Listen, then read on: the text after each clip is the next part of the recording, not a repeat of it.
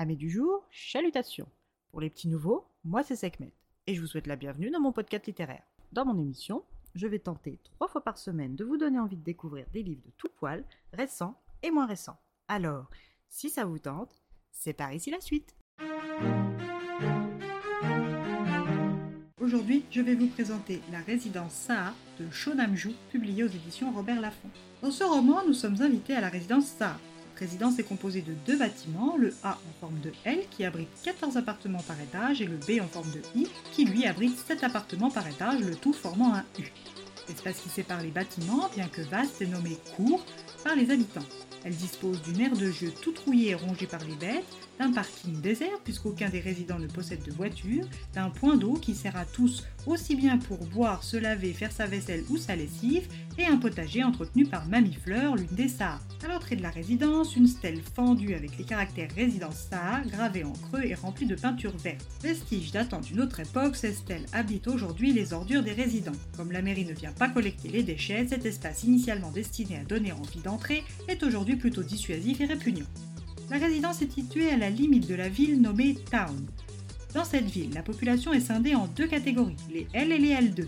Les L sont ceux qui ont un titre de pleine citoyenneté et sont appelés les habitants. Ils disposent d'un certain niveau financier et de connaissances ou techniques particulièrement utiles à Town. Les habitants mineurs sont soit les enfants des habitants, soit des enfants parrainés par un habitant devenu leur tuteur légal.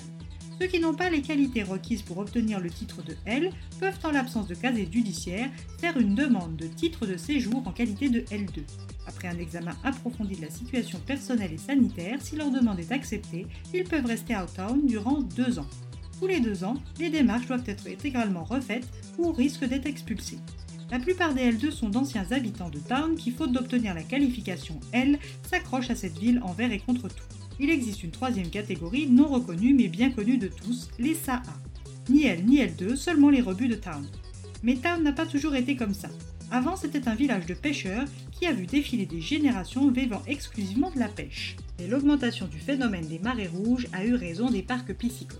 Comme cette région ne possédait aucun atout touristique et la taille réduite du port ne permettait pas de conserver des échanges commerciaux lucratifs, la ville s'est progressivement vidée de ses habitants actifs.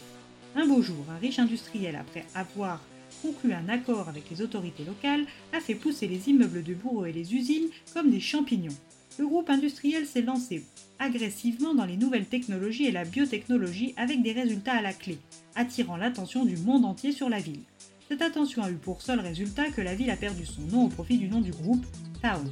Et de fil en aiguille, s'est transformée en cité-État, où la frontière entre État et entreprise est devenue ténue.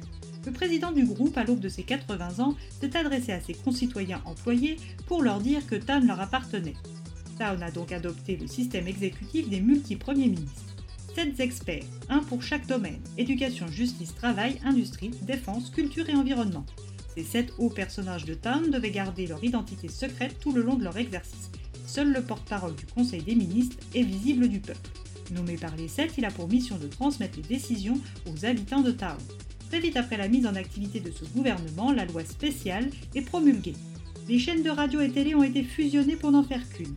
Certains départements universitaires ont été supprimés, un grand nombre de sociétés et commerces ont été contraints à la fermeture pour des raisons diverses et variées, les rassemblements même religieux ont été restreints, certains mots ont été proscrits à l'oral comme à l'écrit, des chansons, des livres, des œuvres ont été censurés et les citoyens ont été classés. Suite à la mise en place de cette loi, de nombreux logements se sont retrouvés vidés de ses habitants et ont été rasés, sauf la résidence Saha grâce à la persévérance de ses résidents qui ont lutté contre les projets de démolition jusqu'à avoir eu gain de cause.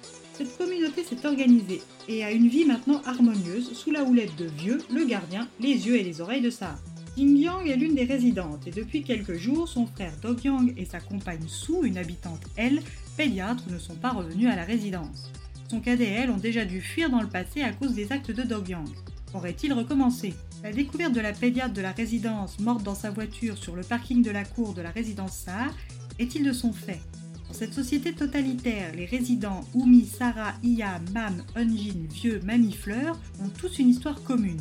Suffira-t-il à Jingyang de la retracer pour retrouver son frère? À vous de mener l'enquête pour tout savoir sur les rouages de Town et le rôle particulier qui joue la résidence Saha.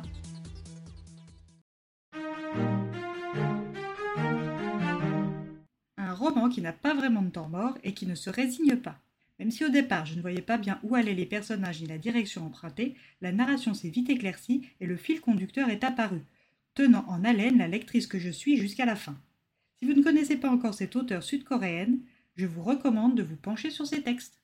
Et bien voilà, j'en ai fini pour aujourd'hui. J'espère que cet épisode vous aura plu et vous aura donné des nouvelles idées de lecture. Si vous souhaitez découvrir d'autres petits bonbons littéraires tout droit sortis de ma bibliothèque, je vous retrouve le mardi 23 janvier prochain pour un nouvel épisode. Et si d'ici là je vous manque de trop, vous connaissez le chemin sur Instagram ou sur Trid, hâte les lectures de Sekhmet. Sur ce, chalut les amis et à la prochaine!